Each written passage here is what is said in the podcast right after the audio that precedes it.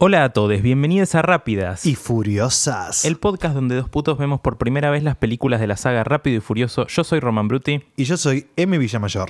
Esta semana nos tocó ver la sexta película, Rápidos y Furiosos 6, que se estrenó el 23 de mayo de 2013 en nuestro país. ¿Qué nos pareció esta entrega? A ver. Sí. Como pasó la semana pasada, dije que las escenas de acción me gustaron muchísimo. Sí. Empezó con Vin Diesel en tetas casi en una de las primeras Sí, escenas. sí, total. Eso me dio mucha alegría. Sí. But cada vez faltan o cada vez hay menos escenas en las cuales tengan una interacción ellos dos, tanto Vin Diesel como Paul Walker. Sí, sí. Escenas intimistas como las que veníamos acostumbrados y que cada vez se fueron diluyendo más, Sí. en esta faltó muchísimo. Sí, total. Bueno, pero creo que es una cuestión de que cada vez el elenco es más grande también. Sí. Y, y no es posible mostrar eso de... Que creo que quizás va a pasar un poco en la próxima, porque en la próxima ya sabemos lo que pasa. Entonces le van a querer dar un cierre. Claro. a esa relación. Pero, mm, pero sí, no es como en la 1 que eran tres gatos locos y obviamente había mucho tiempo para la relación entre ellos. Exacto, y además cada vez agregan a personajes, eh, cada vez agregan más a personajes mujeres, Sí. Pero las ponen en parejas con ellos. Sí, no es que son mujeres que la rompen, son mujeres que están para ser parejas de. Exactamente. Sí, o las encajan con. Sí, eh, es como una secuela, como si la, eh, eh, Rápidos y Furiosos sin control hubiera empezado una saga nueva y esta es la secuela. No es tan buena como la 5, pero es entretenida igual. Claro. Está bien hecha, es competente. Eh, repiten como cosas que funcionaron del anterior. Pero hasta ahí, no te, no te diría que me voló la cabeza. Bueno, sí, hay, hay un momento. Ya lo podemos decir. Cuando mm, cruza como de. Hay como una ruta y hay dos carriles Sí. sobre, como en un puente sobre el mar o el río. Sí. Y Vin Diesel cruza su cuerpo, o sea, su cuerpo atraviesa y caen con Michelle. Ah, bueno, hay un video muy bueno eh, que me pasaron por WhatsApp, que lo voy a subir eh, a la cuenta de Instagram, que es de un, un señor hablando de esta escena que es increíble. Eh, porque nada, cruza todo un puente y, se, y es- cae justo sobre un auto. Él con Letty. Sí, Como que exactamente. salvados. Y después ella le pregunta, pero bueno, nos vamos a ir, cuando vayamos contando la historia, lo vamos a ir analizando. Lo que yo siento con Rápido y Furioso, sobre todo con esta, con esta última, y analizando las anteriores, es que es como una picada. Por ejemplo, nosotros vamos pidiendo, uy, esta vez nos faltó bondiola. Ah, una picada de comida. claro, es una picada literal de comida. Sí. Esta vez, por ejemplo, decimos, bueno, no sé, en la 4 faltó bondiola. Sí. En la 5 te ponen bondiola, pero le falta aceitunas. Sí. Y en la próxima le ponen aceitunas, pero le... Nin- ninguna tiene todos los ingredientes. Exactamente, Mm, exactamente. Pero bueno, también estamos reclamándole algo a una película que fue hecha en Sí, 2013. sí, pero bueno. Bueno, eh, esta entrega fue dirigida por Justin Lin y escrita por Chris Morgan. Ya es la cuarta película del mismo equipo. Una fórmula ganadora, diría, en, un montón de aspectos. Tal cual. Porque muchas cosas se hacen bien. Y el la recaudación lo demuestra.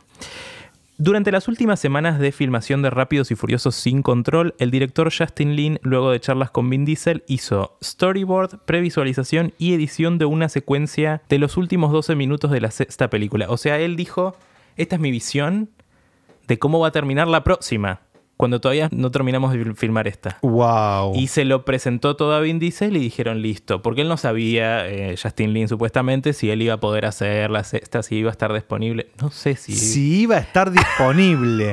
O sea, Bueno, él- tomó el toro por las astas y ahora lo suelta. Bueno, él va a dejar de estar disponible en algún momento para dirigir rápido por eso. Pero bueno, Qué él, fuerte, él odio las esto- despedidas. sí, pero él ya tenía como que realmente ya pensaron en términos de esto es una saga y tiene que tener elementos de saga. Y tenemos que referenciar cosas que pasaron antes, como vemos en esta película, sobre todo al final. Realmente hay una construcción interna que no había al principio. Que esta también fue idea del visionario Vin Diesel. de Exactamente. Saga Visionary. Por eso es estrella y no es actor. Sí. La película se filmó principalmente en Londres de julio a septiembre de 2012 con locaciones adicionales en Canarias, Glasgow y Los Ángeles. 2012, presidencia de Cristina. ¿Pierde las legislativas? Sí, con masa. En el 2013, si no me 2013. Porque las elecciones fueron en el 2011, Sí. 2012 no hay elecciones, Claro. y en el 2013 es cuando aparece Massa como alternativa. Bueno, creo que es, eso es correcto. Si no, no nos bardeen. No somos politólogas No, o, o bardeen no, pero háganlo, dejen el registro ahí. de la bardeada. Claro, así no sube el algoritmo. Bueno, muy linda la locación de Canarias. Ay, sí. Toda la película podría haber transcurrido ahí. Vin Diesel en tetas, paseándose por la playa. Eh, nada. Dios, hermoso. qué hombre. Bueno, hay dos actores que se incorporan en esta película. Primero Luke Evans, que es eh, galés y es trolo. No sé si sabías. No. Sí. Él salió del closet. Bueno, él hace del villano que se llama Shaw, Owen Shaw. Claro, yo, Eh, perdón, como Pía yo, la panelista. Como Piaggio. sí, total. Debe ser familiar. Ojalá. Ojalá que sea familiar. Bueno, él es el villano principal de esta, de esta película. Y él es trolo, pero salió del closet como ve cuando era muy joven. Y a medida que se ha hecho más famoso, como que ahora no quiere hablar del tema. Ah. Eh, que yo, ¿sabes qué? Lo entiendo. No me parece que esté bien, pero creo que es lo que él tiene que hacer. Porque hay realmente gente muy homofóbica en Hollywood a nivel estudios grandes. Y si él es muy trolo, quizás no lo llaman para estos papeles. O no consigue laburo. Todos los, los papeles que consigue él, porque creo que él está en el Hobbit también, es tipo de macho Claro. que hace cosas. Sí, y sí, me parece sí. que para ese eh, physique du rol, no lo, si él es muy trolo eh, en público, quizás no lo llamarían, no sé. No, No, tal est- vez. Estoy hablando de la percepción que puede tener un viejo verde que maneja un estudio Es que- eh, en, lo- en Los Ángeles, no desde la mía. No, no, no, por supuesto, y que es tal cual lo que decís. Lo que pasa que es difícil cuando uno desde la casa opina, y no estoy justamente nosotros estamos haciendo el análisis desde el lado del productor, que Sí. es por eso toma la decisión él de no abrirse tanto. Sí. Pero desde la casa alguna marica debe decir, y bueno, pero jugátela. Y lo que pasa que también es difícil cuando ya todo depende de eso. Lamentablemente, me parece que el que tiene que cambiar, o, la- o lo que tiene que cambiar es la industria, no el actor. Sumado a lo que vos decís, digamos. O sea, es, es una paja que él tenga que estar ocultándose, pero si no le cortan los laburos. Sí, o sea, él lo fotografían con novios, de todos los novios son unos caños bárbaros. Ay, sí. Estuve googleando, hermosos son todos. Em, pero bueno, se ve que él es lo que tiene que hacer para estar en estas pelis también de alto presupuesto. Si no, él puede ser también un actor indie, pero bueno, es otro caché. Obvio. Lo que pasa que también es depende cómo se va encarando la carrera. Porque, por ejemplo, tenemos el caso de Julio Chávez, que si bien él nunca dijo soy gay así abiertamente o dio una tapa de revista, Sí. con el pasar de los años siempre le dieron buenos personajes e incluso en un Martín Fierro le agradeció a su pareja de ese momento. Y es más, Julio Chávez, cuando le ofrecieron hacer eh, una tira diaria, Sí. él dijo que era su sueño porque nunca había hecho contrariando a todos los actores que dicen que la tira te quita prestigio. Te quita- sí, y no vi. solamente hizo eso, fue el primer protagonista de una novela que era abiertamente gay o que su pareja estamos hablando. exactamente de farsantes que su pareja era un hombre pero bueno Vicuña. so- so- exactamente vicuña Eh, otra vez Vicuña haciendo algo que no es como por ejemplo cuando hizo de Argentina una película española.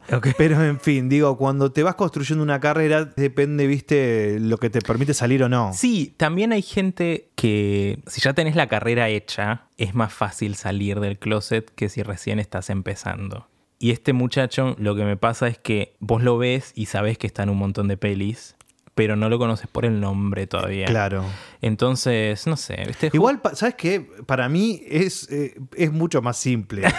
Sí, nosotros Él- analizamos no, mucho. Él está haciéndose el discreto porque quiere levantar más en Grindr. Eh, Bueno, él está construyendo esa, esa figura de masculino. Pero, pero, por favor, ¿Sabés querido. cómo debe levantarse y pone un torso en Los Ángeles y después manda la foto de cara. Olvídate. No, no, no, no. Masculino 100% discreto tapado. Orgías en la casa, gente a su disposición. Bueno, la otra actriz que se une en esta película es Gina Carano, que hace de Riley, que es la asistente de Hobbs.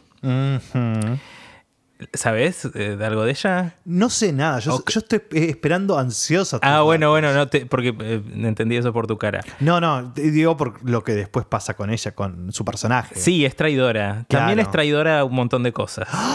Eh, el lío empezó. Bueno, ella ten- yo me acuerdo, como tipo en foros en el año. principios de los 2000, realmente querían que ella sea la Mujer Maravilla. Cuando la Mujer Maravilla era una idea nada más, porque presentaba otro estereotipo de mujer como más eh, musculosa, qué sé yo. ¿De dónde salió ella? ¿Es Ella actriz es- o es no. alguna deportista que la agarraron para hacer Sí, un es personaje? deportista. Ella hace esto del eh, tipo Titanes en el Ring de Eh, Estados Unidos, pero tiene otro nombre. Sí, eh, es co- es como con siglas. Tiene otro nombre, eh, como esta lucha que hacen en Estados Unidos, que es tipo re. mm, MMA. MMA, una cosa así. Ella hace eso y después, bueno, de a poco se va metiendo al mundo de la actuación. ¿Por qué conozco yo el MMA? Eso es otro capítulo. Otro capítulo. Bueno, La Roca salió de ahí. Ay, sí. En los 90 creo que él hacía eso. Y ella salió de ese mundo, se metió lentamente en el mundo de actriz y la gente quería que ella sea Wonder Woman. Curioso que después terminen actuando en esta película las dos juntas. Wow. Pero el año pasado, como que piró, y plena pandemia se empezó a burlar en Twitter de la gente que usaba barbijo. Después de lo de Trump, que Trump perdió, declaró fraude electoral. Todo esto pasó el año pasado. Se burló de la Sí. gente que tiene los pronombres de género en la bio. Se puso bip, bip, bup, bup. Como que bip era un pronombre, bup era el otro. Siniestra. Mirá vos, Eh, la mosquita muerta. Y después le decían, che, ¿por qué no subís nada? Porque hubo como un, un apocalipsis blanco el año pasado. Yo no sé si te acordás. Sobre todo en Estados Unidos, no pasó tanto acá. Que era como que los blancos perdieron la cabeza, que igual en algún momento tenía que pasar, por todas las protestas de George Floyd y toda la cuestión racial. Y estaban como, bueno, ¿por qué no hablas de esto a todas las celebrities, me entendés? Y ella decía, yo no voy a hablar de algo que no, no quiero, que no sé, y tipo, era el tema. Entonces, hermana, salía a hablar y ella no quería hablar. Y después, eh, en febrero de este año, eh, ella hizo un posteo en Instagram donde comparaba los tweets recibidos por sus opiniones políticas con la persecución de los judíos durante el holocausto. Bueno. Con imágenes alusivas, bueno, Basta de comparar con el holocausto. Siempre que a vos se te ocurra, como argumento, comparar tu situación con el holocausto, sacala, Sacala. borrala, Sí. pensá en otra opción porque... como mínimo. Exacto. Eh, bueno, ya estaba en eh, The Mandalorian, que es una serie de Star Wars. Sí. Eh, que para mí pusieron ese nombre para que sea parecido al DeLorean de Volver al Futuro. Vos decís, bueno, sí, suena parecido. Sí, sí, sí, puede ser. Eh, y bueno, y Lucasfilm, que es la empresa, respondió entonces, después de esto que dijo de, la persecución era similar, Lucasfilm dijo que las publicaciones en las redes sociales que denigran a las personas en función de sus identidades culturales y religiosas son aborrecibles e inaceptables y la echaron. Muy bien. Ella está ardida y ahora está como con unos de ultraderecha, la única productora de ultraderecha de Estados Unidos que es chica, ella está trabajando con ellos. Qué miedo. Pero bueno, es rarísimo el camino porque la veían antes como una figura de la inclusión porque no había nada. Realmente eran todas rubias, flacas y esta tenía un poco de músculo y decían, listo, esta mujer puede hacer de Wonder Woman. No resultó. No. Y mejor. Ahora que veo Suerte. esto, bueno, tampoco. Gal Gadot. Bueno, en fin. Yo ni vi Wonder Woman en realidad, así que... Bueno, quizás la vemos en un futuro. Yo- no sabemos. Mira, me estoy fumando toda la saga de Rápido y Furioso. Sí, Wonder Woman sería lo menos. Claro. Bueno, la peli se llama Rápidos y Furiosos 6. Pensaron nada. No, porque, pero esto fue a propósito porque el título de la película lo eligieron los fans en una encuesta online. Se ve que les dieron a elegir juegos de palabras, RIF6 y dijeron, no, no, Rápidos y Furiosos. Me parece bien. Hay que simplificar. No pensaron nada, está bien, pero... que todos los nombres que hemos dicho nosotros en el- el, Me parece Más que... rápido, más furioso. Rápidos y furiosos. Singular, plural. Me parece que esto es más claro. 1, 2, 3, 4, 5, 6. Me parece que por el nivel de trama y lo poco profunda que fue... Es acorde. Exactamente. Bueno, puede ser. Bien, la peli comienza eh, con unos títulos muy lindos, también muy Need for Speed eh, Underground 2. pero ya parecerían como los títulos de una serie, porque vemos escenas anteriores, era como la intro de Friends, pero en cuestión Exactamente, autos. estaba por decir eso. Me daba muy a serie de televisión más que eh, cinematográfico. Sí, sí, sí. Pero bueno, ellos se comieron. O sea, realmente quieren establecer. Esto es una saga en serio. Wow. Con continuidad. Luego del exitoso robo en Río, Dom Toretto y su crew han escapado a diferentes partes del mundo y viven en paz. Él con Elena Neves en las Canarias, Brian con Mia y su hijo Jack. Giselle y Han están. Que todavía no nació al principio de la película. Ah, es verdad, cierto. Ap- apenas arranca la película, es ellos corriendo eh, para ver quién llega más rápido al hospital. Exactamente. Y le ponen, ¿sabemos por qué le ponen Jack? No. No, no, no, bueno. Pero es un nombre tan Es híbrido como pondría un padre como Paul Walker. Sí. Giselle y Han están juntos en algún país asiático, creo que era en Tokio. Sí. Ah, era en Tokio.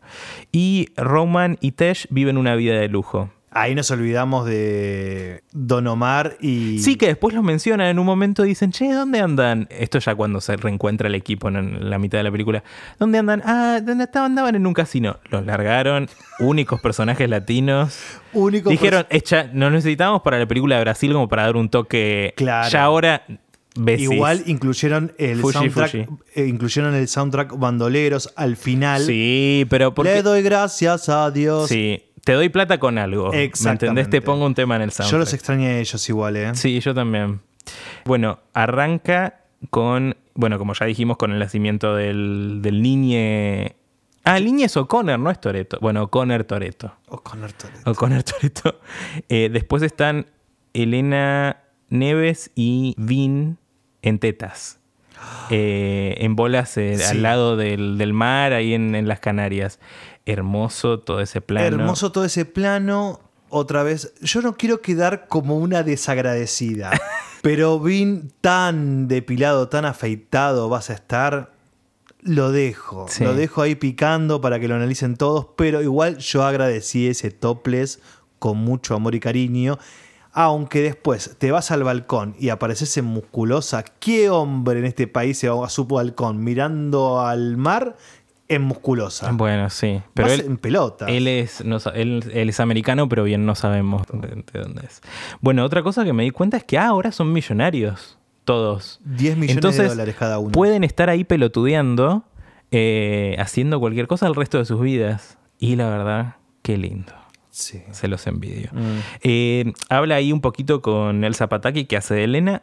Su inglés está mucho mejor. Se ve que también en esta película la dirección fue, vos ahora ya sos una mujer europea. No hace falta que hables con un acento medio latino o algo así. Y lo que pasa que encima. Si nos Porque pasó de ser policía a una esposa rica. Sí. Una vida maravillosa. Maravillosa. Lo que pasa que ella también en la vida real ha comido muy bien también. Eh, Ah, bueno. en pareja con el del pianista, que no me acuerdo el nombre, con Chris Hemsworth, también ahora está en pareja. Sí. Ha comido muy bien como para adquirir más ese acento naturalizado. Sí, quizás tiene acento australiano ahora. Para, volviendo a, a la cuestión, yo conozco una señora, no voy a nombrar, voy a ser vago en esto, que era maestra de primaria y un día salió a correr, se sentó en un banco de plaza, se sentó un señor a hablarle, quedaron en tomar un café y él era millonario.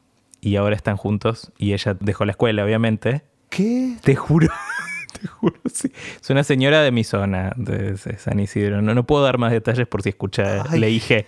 Pero. mm, Ay, por favor. pero no, no me digas que no es. Y ahora está divina, diosa, eh, tetas. La cantidad de plata que he gastado para comprar porro e irme a fumar a la plaza. Sola, solísima, tratando de ver si agarraba wifi para poder ver historias porque no tenía datos Sí. y nunca se me sentó un millonario. No, al y para que se te siente cualquiera a veces. Claro, porque se te sienta cualquiera y a veces es peligroso. Sí, también. no, pero vos decís, bueno, quizás se me sienta alguien decente. Pero esta señora se sentó un millonario al lado. Bueno, ella era docente. Ella era docente. bueno, ah, Roman está viviendo la vida loca en un avión con unas minas. Qué pesado que le hicieron a Roman. Sí, es re pesado, pero también yo digo, me voy a poner full cornuda astróloga. Pero Y puedo decir esto porque mi marido es astrólogo. Claro, vos tenés Yo tengo, tengo el, el aval. Pero yo digo, ay, eh, mi cosa taurina. Perdón, sé que es re aburrido cuando la gente habla de sus signos y de cosas. Pero digo, ay, me encantaría estar disfrutando todo el tiempo y boludeando en una vida de lujo. Yo sé que todo el mundo, seguramente, pero digo, Claro, eso no es taurino, eso es, eso es vivir, ¿Es en un mundo humano? capi- eso es vivir en un mundo capitalista. bueno, che. Pero dije, qué sé yo, me sentí particularmente identificado. Como me gustaría irme con unos chongos eh, en un avión y, che, vamos a comer a tal lado. Pero claro. Eso es sí. muy, muy bello. Luda Chris mientras, Tesh Parker, está en Costa Rica, una cosa así. Escucha, no, no, porque yo me incendié. ¡Ay, Al Dios! momento que lo vi, me, aga- me agarré los tobillos. Ay, Dios, Inmediatamente me agarré los tobillos, dije, here, right Peló now. lomo. Peló lomo y está bárbaro. Oh, eh, eh, además es- está cada día eh, su personaje como que le va encontrando el mood, entonces lo que ven de él, su actitud, también está bárbaro. Sí. Y quiero aclarar algo, nosotras no es que nos desvivimos por un par de músculos tonificados, No. porque también queremos ver otras corporalidades, pero en estas películas, de suerte que vemos a Vin Diesel en tetas, entonces con lo poco de cuero que vemos, nos dilatamos de toque. Pero sí, por supuesto. A ver, yo en mis gustos personales soy cero, tipo, me, me fijo en lo hegemónico. Yo me fijo en todo. sí, yo me fijo en todo, pero digo, en comparación, yo veo a veces trolos que no voy a nombrar. Pero lo, lo veo en las redes. ¿Por y qué no quizás- decís Marco Berger? No. a, ve- a veces me olvido que es trolo él. Eh, pero no, em, qué sé yo, gente de nuestra edad que sigo Sí, sí. y que se mueren por un ojo claro. No. Y yo, no, no es mi, mi estilo cual. para nada. Pero bueno, dentro de esto, Pero por supuesto, uno además, encuentra algo que, que lo traiga más. a ver, eh, un- una persona que en una película de este calibre Sí. se muestra en cuero, tiene que venderlo. Entonces, también lo que termina enamorando es la actitud, porque vemos mucho crossfitero que no tiene actitud y termina siendo un moco. Sí. Lo que estamos valorando es el combo completo, como ya hemos dicho. En También- este caso, Ludacris, Sí, pero los aceitan, los preparan para que sean algo para consumir. viste que hay, hay un chiste que le tira a Roman. Uy, traigan eh, Baby aceite- oil, sí. Traigan aceite de bebé que llegó Hobbs. Sí, sí, sí. Porque bueno, Es claro. él anda mucho con eso. También me gustó de Ludacris que viste que el- hay un cajero ahí en el medio de la nada, él pone la clave y sale, sale. Él es medio Robin Hood, también Ay, me calentó sí. eso. Em, También, por supuesto. Bueno, mientras, tan- mientras pasa todo esto, ellos viven una vida de lujo. Los agentes del servicio diplomático Luke Hobbs y Riley Hicks investigan la destrucción de un convoy militar ruso por parte de una tripulación, dirigida por el ex oficial británico de operaciones especiales Owen Shaw, que es Luke Evans, el primer actor trolo de la saga. Va, ah, esto estuve investigando hoy. Vin Diesel. Ay, espera, espera. Yo- Ah. Acabas de decir, ac- primer actor tro- trolo en la saga. Y después viene Vin Diesel. Yo siento que me vas a contar. No, no, no, pará. Él, durante muchos años, no quiso hablar de su vida privada. ¿Qué es la movida que hacen los actores gays? No los quiero estereotipar al colectivo actores gays de este No, país o pero- mundial, pero es lo que hacen. Yo no hablo de mi vida privada. Entonces hubo mucho rumor durante mucho tiempo. Y hoy leí un artículo sobre mm, que la franquicia Rápido y Furioso quizás debería ser un toque más gay, que ha tenido como guiños. Y sabes que no me di cuenta, ¿viste? Cuando él se encuentra por primera vez con Giselle en la 4 Sí. y le dice, what, what? ella le dice como, ¿qué tipo de chica te gusta? Y él le dijo, yo aprecio cualquier cuerpo sin importar de qué esté hecho. Que en realidad lo que él se refería era a un auto o a una mina. Pero, si buscamos un doble sentido, Obvio. ¿cómo no lo va a ver ahí? Claro. Y aparte, él a mí me da... ¿viste? So- Él es el activo ideal para todas las pasivas como nosotros. Sí, no, Vamos, no, yo pero, me hablo por mí. no, no, pero me da, o sea, no es la roca, tiene algo que emana calidez. Sí, el corazón que hablamos la semana pasada. Sí, el corazón. Corazón no en el sentido romántico, sino de una sensibilidad que nos hace creer que tenemos una oportunidad. Exactamente. Bueno, Hobbes persuade a Dom para que ayude a capturar a John mostrándole una foto de su novia, Letty Ortiz, quien creían asesinada. Dejen en paz a Michelle Rodríguez que quiere ser lesbiana tranquila. Quiere ser lesbiana y hacer películas de lesbiana. Claro. Eh, pero sin embargo la siguen jodiendo con esto. También me di cuenta que toda esta secuencia de que están en Canarias, porque los Toreto O'Connor están todos en, en Canarias. Claro, porque no los pueden extraditar. No los pueden extraditar. Es mentira igualmente todo eso. Ellos han nombrado en la saga como en tal lugar no te pueden extraditar, tal lugar no te pueden extraditar. Es mentira. Todos esos lugares son extra, o sea, te pueden extraditar. Yo creo que quizás lo dicen para que si algún criminal está viendo la película diga yo me voy a Canarias y ahí cae. Ah, ¿Entendés? claro. Como que hay de los nueve lugares que han dicho que no te pueden extraditar, en siete sí te pueden extraditar. Entonces creo que ha sido una jugada de Universal para arreglado con Interpol para buscarla. Ay, amo. Porque además, tipo Brasil no te pueden extraditar. Y hola, D'Artes, ¿cuánto sé que está allá? Es verdad. Por eso, igual él es ciudadano brasilero, pero como ejemplo sirve para Sí, la sí, cuestión. total. Pero todo lo que me dio la secuencia Canarias es como el amor heterosexual, la familia. Ay, sí. Tanto el comienzo El como niño, el final. al niño le encajan un autito. A ver, obvio. Mirá la familia, mirá el padre, mirá el tío, mirá la madre.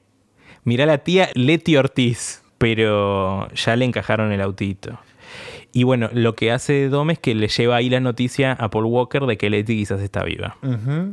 Actuó muy bien Paul Walker en toda esta escena. Le creí 100% que estaba indignado porque le dijo, para mí este tipo te está mintiendo para hacerte caer y que salgas del país y que... Pero le creí todas las emociones. Pero ¿sabes en el por qué se la rostro. creíste? ¿Por qué? Porque está incentivado porque tenía Vin Diesel enfrente. Sí, Es la única manera en que él actúa bien. sí, puede ser. Porque después en el resto de la película es como. Casi te diría que es como un babysitter de Mia, la hermana Sí, de Toreto. Porque sí. en ningún momento muestra como algo un poco más de sexapil. Es como, uy, tengo que cuidarla. Uy, tengo un hijo. Y Sí, no, no hay cosas Es como hot el must, el deber hacer. Sí, sí, sí.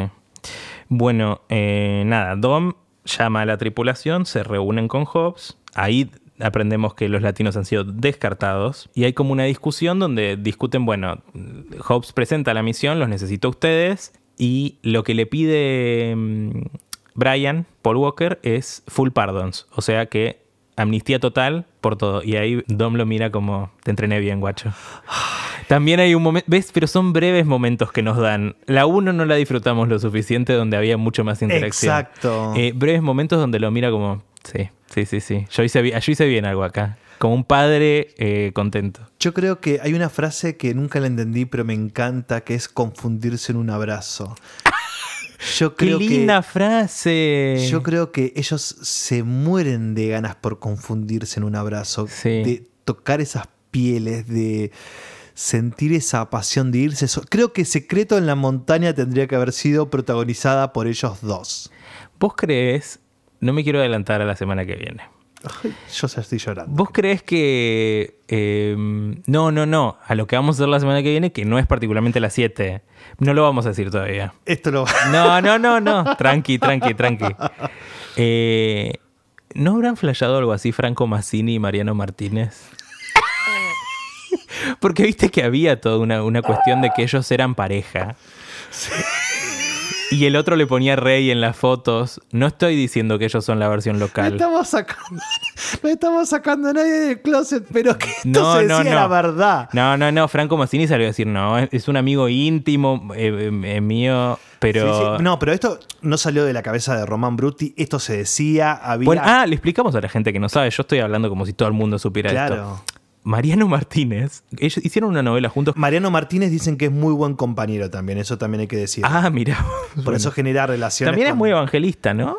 No, ¿No? Él, él creo que no, ¿eh? Ah, No. pensé que sí. Hay, hay otros que sí, pero me parece que él Mm, no. Bueno, hacían una novela, él tiene 43, creo, y Massini tiene 24.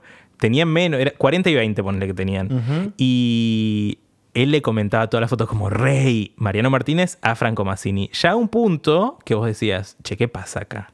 Todas las fotos le está poniendo una estrellita, un corazón, eh, la, la cosa de un león. Entonces, bueno, la gente empezó a decir como... Claro. Acá hay una relación daddy twink que no... Lo que pasa que también sirvió después todos los videos que hacía Mariano Martínez para entender que tal vez no era puto, tal vez era un pendeviejo. Porque, Es un pendeviejo. claro, por las historias andando en, en skate, por, eh, no sé, por las cosas que hace, qué sé yo. Sí, bueno. Sí, sí, pero se decía eso. Se decía. Bueno. Volvemos al tema. Volvemos. Eh, aceptan entonces, a cambio de amnistía, aceptan la misión para eh, volver a Estados Unidos, porque están como de family, necesitamos volver a casa, esto no es como Los Ángeles. Bueno, está bien, puede ser. qué Nunca fui a Los Ángeles, pero me dijeron que es horrible. Ay, sí. Bueno, no Sí. sé. Yo lo, lo que más conozco de Los Ángeles es el. Hay un GTA que San Andrés. Claro. Que estás en una ciudad que se llama Los Santos y es igual a Los Ángeles supuestamente. y eso es lo que yo conozco. Como sé los barrios, más o menos, por andar con el autito. Una pobreza. Una pobreza. Es como yo que conocí la playa con indiscreciones con Lucha Vilés. Por también, favor, el, por caf- tele. el cafecito que tenemos, dónenos para ir a Los Ángeles. ¿Cómo es eso del cafecito? Contalo, por favor. ah, bueno, tenemos un cafecito que nos pueden invitar. Sí, y nos encanta estar despiertos, así que mientras más cafecitos, mejor. Excelente. Bueno, ahora después los digo al final del capítulo. El equipo encuentra el escondite de Joe en Londres, que resulta ser una trampa para distraerlos mientras la tripulación del villano roba en el edificio de Interpol. Joe huye y es protegido por Letty, que sale de la nada y le dispara a Dom. Cuando le dispara. Cuando le dispara la cara de él, No lo podía creer. no podía creerlo que es su, el amor de su vida. The Family. The Family Nunca dijo el amor de su vida, la familia dijo. La familia. Fíjate cómo hasta él marca. Ah, él dice la familia. Creo que sí. Ah, bueno, sí, Recordemos que yo veo subtitulado, así que Ah. claro, sí puede haber diferencias. puede haber diferencias. Bueno, él se queda mal, regresan todos a la central que les hizo Hobbes ahí en Londres. Y ahí Roman dice, This is crazy. We are not in Brazil. Y sí, Claro. no era Brasil.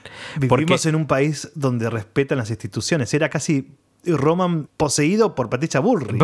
sí, no, pero también lo que él se refería era como que era muy eh, James Bond, muy 007 todo. Ah, claro, es Y, verdad. y también esta peli tiene una cosa más James Bond. Si la anterior fue Ocean's Eleven, Ocean's eh, 12, toda esa saga, esto tiene una cosita más James Bond, más inglesa. Me parece como hay un, Sí, una pizca de eso. incluido algunos, eh, algunas cortinas musicales que ponían que eran Sí. más épica o de típica película de acción Sí.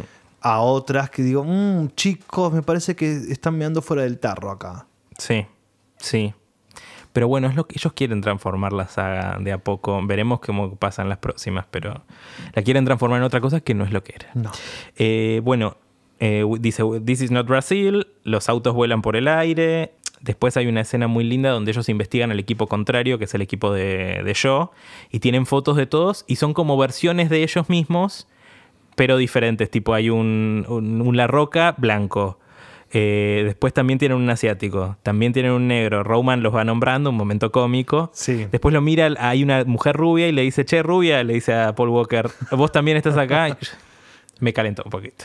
¿Qué querés que te diga? ¿Qué te calentó? ¿Roman o Paul Walker? Roman diciéndole a Paul Walker, che, rubia. Ah. Dije, ay, Ay, sí, es que eres tan hot. Yo pensé que te había calentado el fuck you que le hizo Paul Walker después. ah, Paul Walker también le hace un... fa- Toda la, in- la interacción. La interacción. La interacción fue hot. Fue como un poco de espadeo. Después eh, me causó gracia también que a Tesh en un momento le suena el celular y dice, mm, el- le aparece el nombre que está llamando y dice Thor Samoano, que es eh, Thor, tipo de Hawái, y en realidad lo está llamando Hobbes.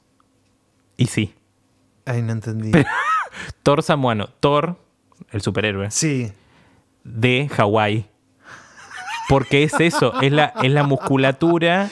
Claro, ahí eh, entendí. Pero fue un segundo y dije, ay, qué bueno. que Thor, ay, o sea, que mirá vos lo chico que es el mundo, que el, el actor de Thor Sí. es el marido en la vida real de Zapataki. Del Zapataki, sí. No lo era en ese momento, creo. Mm, Bueno, Pero bueno, mira, Claro. resultó ser. mirá vos. Eh, después hay otra escena muy bella donde La Roca y Tesh van a eh, comprar autos, creo, o algo así, y los recibe como un tipo en, en una subasta y les dice. Hay un, un momento, como que se, se menciona el tema racial. Los conflictos raciales que en la mayoría de las películas como pasan desapercibidos. Hacen de cuenta que no están. Porque ellos van, se acercan como para comprar los autos, está todo el mundo en la subasta como de traje. Y ellos están de ropa normal. Creo que tienen una joguineta. Sí. Eh, y los mira el, el actor, el británico, blanco, y les dice como, bueno, ustedes no tienen cadenas, no tienen eh, bling. como que la única forma de que personas negras pudieran estar ahí es a través de ser raperos, eh, basquetbolistas, algún, algo que pueda ostentar. Exacto. Eh, y nada, por supuesto, después como son millonarios, les compran todos los autos y lo hacen ponerse en bolas, como también en un gag, como mira cómo pudimos comprarte a vos también. Che, también le doy al rubio, al blanco este británico racista. Estaba muy lindo. Era como un osito, tenía pelo. Se burlan de su pelo, como que Se está mal visto. Sí. Eh, desestimé totalmente. Qué atrevido. Qué atrevido. Sí, pero le doy, le doy, le doy. Después, Han, Roman, Riley y Giselle se van todos juntos como a buscar un autoparte. No sé bien qué carajo van a hacer. Ahí hay también como un paso de comedia donde se repite el chiste del anterior cuando Giselle dice no dejes que un hombre haga el, trabajo de una mujer. Lo exploran ahí, Khan y Roman como que van charlando. ¿Qué quiso decir? Bueno. Y ahí me di cuenta como también una cuestión. ¿Cómo pasa a ser Han, un personaje ya un poquito más desarrollado, el boludo de la 3? Porque en la 3 es medio un- un tarado en comparación con este personaje que me parece más desarrollado, tiene un, un love interest. En la 3 es como un... tira ideas libertarias, ve videos de Miley y eso es lo que hace en la tercera película. No, pero claro, yo respecto a Han. Y acá es todo family, family. No, pero yo creo que es increíble cómo fueron construyendo la historia de Han como para que cierre perfectamente en la 2, Sí. que se hizo muchos años antes. Sí, sí, sí. Porque entendemos por qué Han no estaba coqueteando casi con nadie en la 2. Y Claro. eso es porque venía de ser viudo de Giselle. Sí. Entonces, creo que por eso, o, o, por ejemplo cuando aparece Toreto en el final diciendo que él era como la familia, es como digo, Sí, ¿estaba sí. todo esto pensado? Sí. No, bueno, en ese momento no. No, lo bueno, pero después. lo, lo hicieron muy bien. Pero lo hicieron bien. Sí, en eso sí está bien. Sí, sí. Tuvo Sí, mucha coherencia. Es, es muy loco que, que- que Que- cierre por todos lados. No, que le hayan podido dar la vuelta. Como para que encajen las piezas. Bueno. De vuelta en la central, Hobbs le dice al crew de Dom que Joe está robando componentes para crear un dispositivo mortal con la intención de venderlo al mejor postor. ¿De qué era el dispositivo? Yo no entendí bien. No, yo tampoco. Bueno, está bien, desestimamos, no es el punto. Mientras tanto, la investigación de Joe sobre el equipo contrario revela la relación de Letty con Dom. Pero ahí descubrimos que ella sufre de amnesia. Como en una novela argentina de los años 90, Letty eh, tuvo un accidente. O sea, lo que pasó fue que cuando la creímos muerta en la 4, en realidad no había muerto. No. Y eh, ella rodó a un costado del Claro, camino. recordemos algo. Vin Diesel, Sí. o sea, Toreto, Sí, en la película cuando ella muere, sí. él va al lugar del hecho y tiene como una conexión de medium. Sí. Entonces, como que él ve sobrenaturalmente lo que le pasó a Sí, ella. to- Que lo él- toma Patricia Arquette y él dice, Claro. "Ah, esto soy, esto estoy viendo. Exactamente.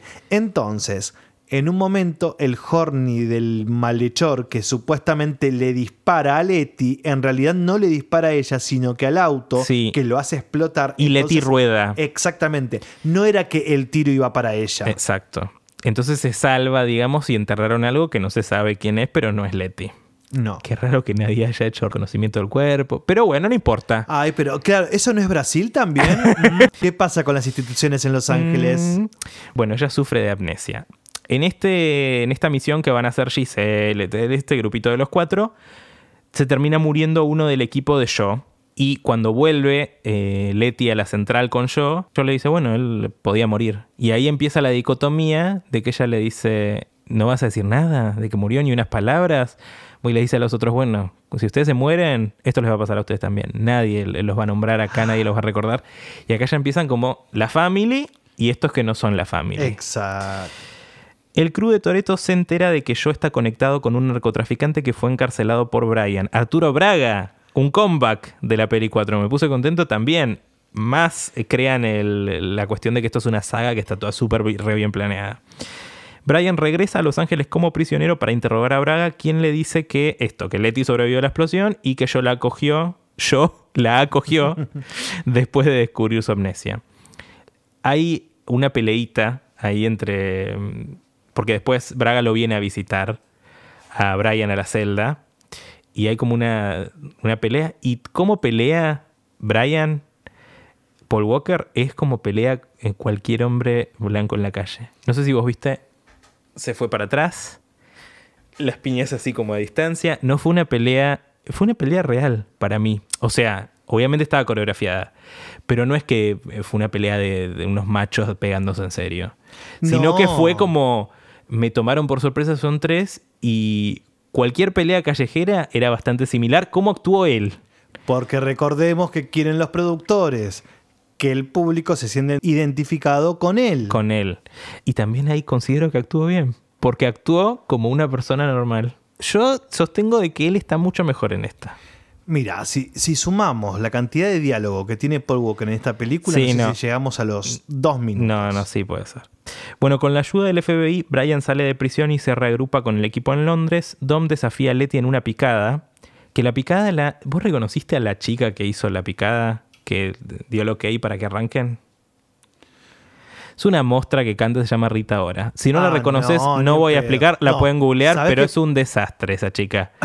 Eh, sí, sí, anda, anda medio dura siempre. Pero no importa, ¿no? No- que no se ofendan los Rita Bots, que son los fans. Eh, No tengo ni idea de lo que estás hablando. bueno, no. Pero en un momento me quedé dudando porque dije, ¿habrá sido Suki Sí. la que No, estuvo- no era Entonces yo Suki. dije, capaz que le estoy faltando respeto a la saga y no la descubrí. No... No, no era Suki. Bueno, tiene un temazo Rita Ora Anywhere, lo pueden googlear, hitazo de, de año 2017. Bueno, corre en la picada y después le devuelve el collar de cruz que él había guardado. El de todo moda. Y ellos, y se el de todo moda. y se ponen a charlar ahí en la noche y él le empieza a contar cómo era su vida antes. Y yo estaba él divino con una campera de cuero, la cámara giraba. Y yo decía, qué lindo que él te venga a contar Que te quiera recuperar. que te quiera recuperar, te aparezca ahí con campera de cuero de noche y te cuente sobre la vida. Y acá el primer error de continuidad que aparece en la saga, que le dice, nosotros nos conocimos a los 15. Cu- Y no. No, no, a, no. a los 15 en una carrera. eh, y no. En la 1 habían dicho que se conocieron a los 10. Y que eran amiguitos de la infancia. O sea. O quizás. Vin Diesel le inventó en el momento otra historia porque no le gustaba, que, qué sé yo. Dijo en el momento, bueno, te invento esta otra cosa porque si ya no te acordás nada, te algo, hago algo más romántico. No que éramos amigos de la infancia, sino que, nada, nos conocimos ya de adolescentes, era más hot la cosa. Pero bueno, puede ser o puede ser un error, que es lo más probable. Es lo más probable, aunque también yo creo que Vin Diesel está queriendo salir del closet en cuotas. En cuotísimas. ¿Por qué? Como mini cuotas Para, Ribeiro. ¿Vin Diesel o Dom, Dominic Toretto? ¿No son lo mismo? ¿Por qué no los dos? Ah, ¿Por qué no los, dos? Letty se va y yo le ofrece a Dom la oportunidad de alejarse, amenazando con dañar a su familia, pero Dom se niega. Ahí de nuevo esta diferencia de los códigos. Unos son trabajadores, ellos son de family. Tesh rastrea el próximo ataque de Shaw a una base española de la OTAN. El crew de Shaw asalta un convoy militar en la ruta que lleva un chip de computadora pa- para completar su dispositivo. ¿Por qué no nos adentramos mucho más en esto? Porque son escenas de acción que están muy buenas, pero no, no hay mucho más. Sí, todo lo que es de acción no, no nos vamos a adentrar. No, salvo pero que está sea- bueno igual, está ¿eh? bueno, sí, pero sí. no vale la pena. El equipo de Dom interfiere mientras Joe, acompañado por Letty, se apodera de un tanque, destruyendo autos en el camino. Brian y Roman dan vuelta al tanque antes de que cause más daño, provocando que Letty sea arrojada del vehículo, aunque Dom la salva. No, pará, es, es Letty la que salta. No, ¿qué pasa? Los dos. Los dos saltan y él la, la agarra en el aire y caen en un auto. Exactamente. Es fantástico. Porque además, Lo pueden googlear esto porque es una sí. escena muy, muy... Y que después ella en la próxima escena, como creo que deben haber pensado que el espectador se quedaba con la duda de que era medio ya fantástico todo eso, ella le dice, ¿cómo pensaste que iba a estar el auto ahí? Como para contame porque la verdad que me sorprendí yo también. Sí. Y él le dice, no, no, no sabía. No, suerte. Suerte y amor. Suerte de hegemónico. Suerte y amor. Joe y su equipo son capturados, pero revelan que Mia ha sido secuestrada por sus secuaces. Hobbs se ve obligado a liberar a Joe y Riley, que se revela como la cómplice encubierta de Joe, se va con él. Gina Carano, traidora, transfoba, ser horrible. Letty elige quedarse con Dom. Joe y sus secuaces abordan un avión en movimiento mientras el equipo de Dom los persigue. Yo no sé si vos notaste A ver. lo larga que es la pista. Hay una escena de 20 minutos y el avión siempre va para la misma dirección. Y esto, eh, cuando, cuando busqué la descripción, eh, también hablan, eh, o sea, es ridículo. También hablan de unusually long pista, no me acuerdo cómo se dice. Dom, Letty y Brian abordan la nave, Brian rescata a Mia y escapa. El avión intenta despegar, pero no lo logra por el exceso de peso, ya que el equipo de Dom amarra el avión a sus vehículos. Giselle se sacrifica para salvar a Han del secuaz de Joe. Qué triste la muerte de Giselle. Pero le vino bien porque después eh, fue a ser Wonder Woman. Sí, y mm, Ham, la verdad que su personaje no... Esa pareja, o la única razón por la que quiero creer en la vida después de la muerte, es que Han y Giselle se encuentran. Ay, sí, me, sí, me gustaría. ¿Vos crees que Giselle va a volver? Yo quería que vuelva. Yo creo, yo quiero que vuelva, pero Me parecería como... eh, otra todos vez... vuelven de la muerte igualmente. Claro. Todos medio vuelven de la muerte, menos el finado. No, no me hagas emocionar. No, no, desde menos el finado, pero eh, todos vuelven de la muerte. Eh, así que será posible. Ve- veremos cuando veamos la 9 en, pro- en próximas semanas. Bueno, Letty mata a Riley y escapa con Hobbs a un lugar seguro. Don persigue a Joe para quitarle el chip de computadora. Cuando el avión se estrella contra el suelo, Joe sale disparado. Ahí pensamos que Don murió. No, renace entre las llamas. Qué hombre. Increíble. Mirá qué paradoja. Él naciendo del fuego. Fuego del fuego. Dom le da el chip a Hobbs para asegurar sus perdones. Todos, los pardon, ¿sí? Todos regresan a la antigua casa familiar en Los Ángeles de la 1. Eh, Una escena muy paqui católica. sí, ah, porque rezan. Sí. Ay, sí, rezan. Eh, Leti arriba de él, la otra con el hijo, todos comiendo en familia. Se, Sí, sabe se que no- se reúnen sabe para que no hay sexo en ese lugar. No, no, no. No estaría pasando. No. Eh, mientras, mientras ellos están comiendo ahí de Family, Hobbs y Elena llegan para confirmar la libertad del crew y Elena acepta que doma a Maletti, como le dice, adiós, yo, yo haría lo mismo en tu lugar, la entiendo, qué sé yo. Mismo bien. conflicto que Meredith Grey en Grey's Anatomy. ¿La, la viste alguna vez? No. Bueno, no, no la veas nunca. Ok. Es muy larga, eh, no, hermosa, pero muy, muy larga y solo valen las primeras tres temporadas.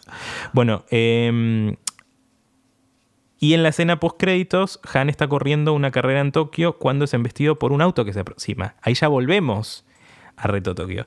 El conductor se aleja después de dejar el collar con la cruz de Letty junto al coche y llama a Dom diciendo, Dominic Toretto, no me conoces, pero estás a punto de hacerlo. Y este señor es Jason Statham, creo que así se pronuncia, que es el del transportador. Un... Dios. Di- Creo que es el hombre con el mejor pelo en pecho que hay en Estados Ah, Unidos. tiene pelo en pecho. Lo voy a googlear después. Es un caño. Me hace caño. acordar mucho al carnicero que estaba en el supermercado que tenía mi vieja en La Pampa.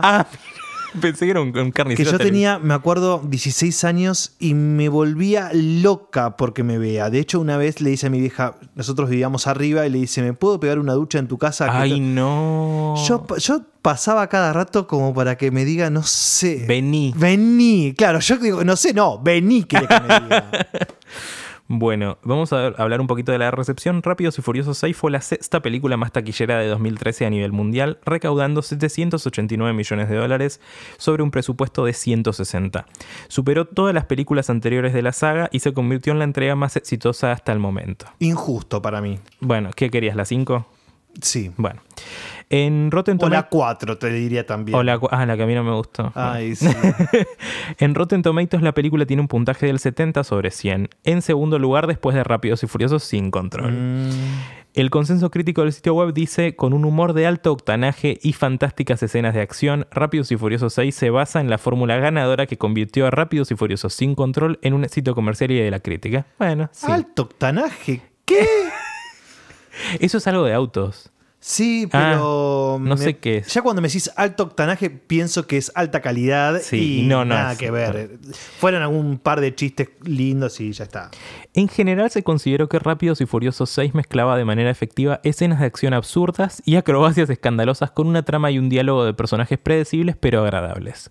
Ben Roson Jones de Digi- Digital Spy dijo que el tono mezcló con éxito el espectáculo con el trabajo en equipo, la unión y el espíritu familiar de los personajes centrales.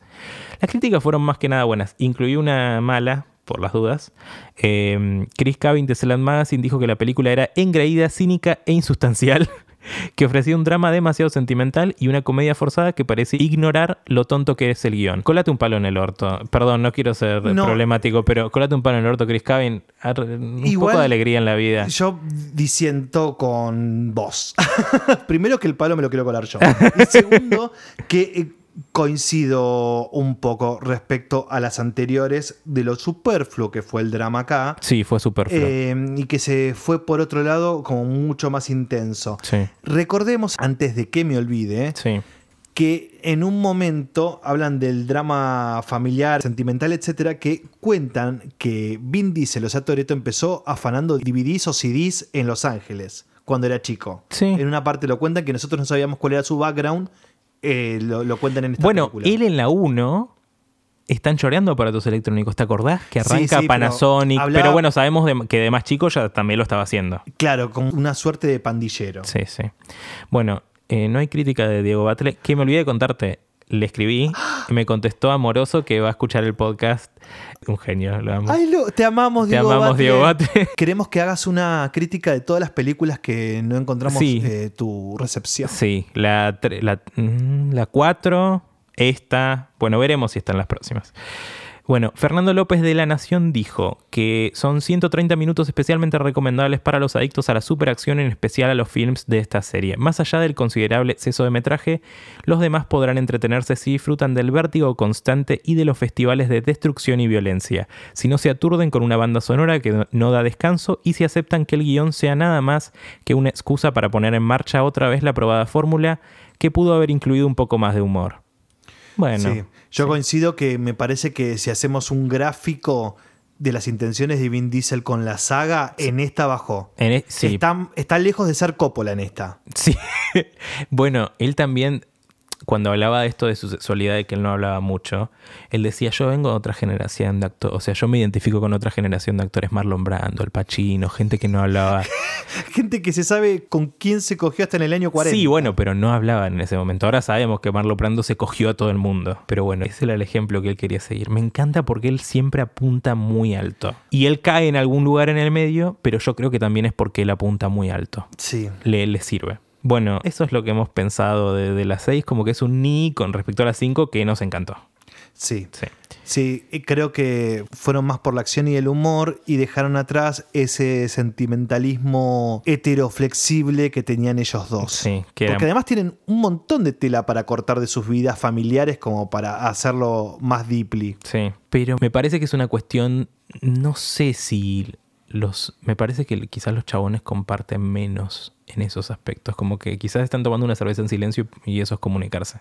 No o compartir. ¿Puedes decir que no? No, me parece que Pero hay- no- vos los que chabones tienen momentos de compartir que tal vez no son como las pibas que se juntan las 8 a tomar mate Eso. el día después de haber salido. Claro. Pero hay momentos, por ejemplo, un whisky, un habano, en el que se comparten cosas. Ok. Tal vez son más privados. Por eso yo también. Claro, es eso. Sí. De a dos o de a tres. No hay lugar porque siempre hay gente. Exactamente. Bueno. Bueno, les agradecemos a todos por habernos escuchado. Rápidos y Furiosos 6 está disponible en HBO Go y para alquilar en YouTube y Google Play. Tenemos algunos anuncios esta semana. Estrenamos cuenta de Instagram, así que pueden escribirnos a arroba rápidas y furiosas podcast. También tenemos un link, como mencionamos antes, con la opción para que puedan invitarnos un cafecito si quieren. Mis redes son Roman Bruti en Instagram y Twitter. Y yo soy arroba mvillamayor en Instagram y también pueden seguirme en mi canal de YouTube. Además de las redes, por favor sigan el podcast en Spotify para que les avise de los nuevos episodios, que nos ayuda mucho. Muchísimo. Y también agradecemos a Radio en Casa que nos facilita poder grabar en este hermoso estudio. Y recuerden, como dice Roman al rezar, gracias Dios por los autos veloces. Hasta la próxima, bebas. Bye. Bye.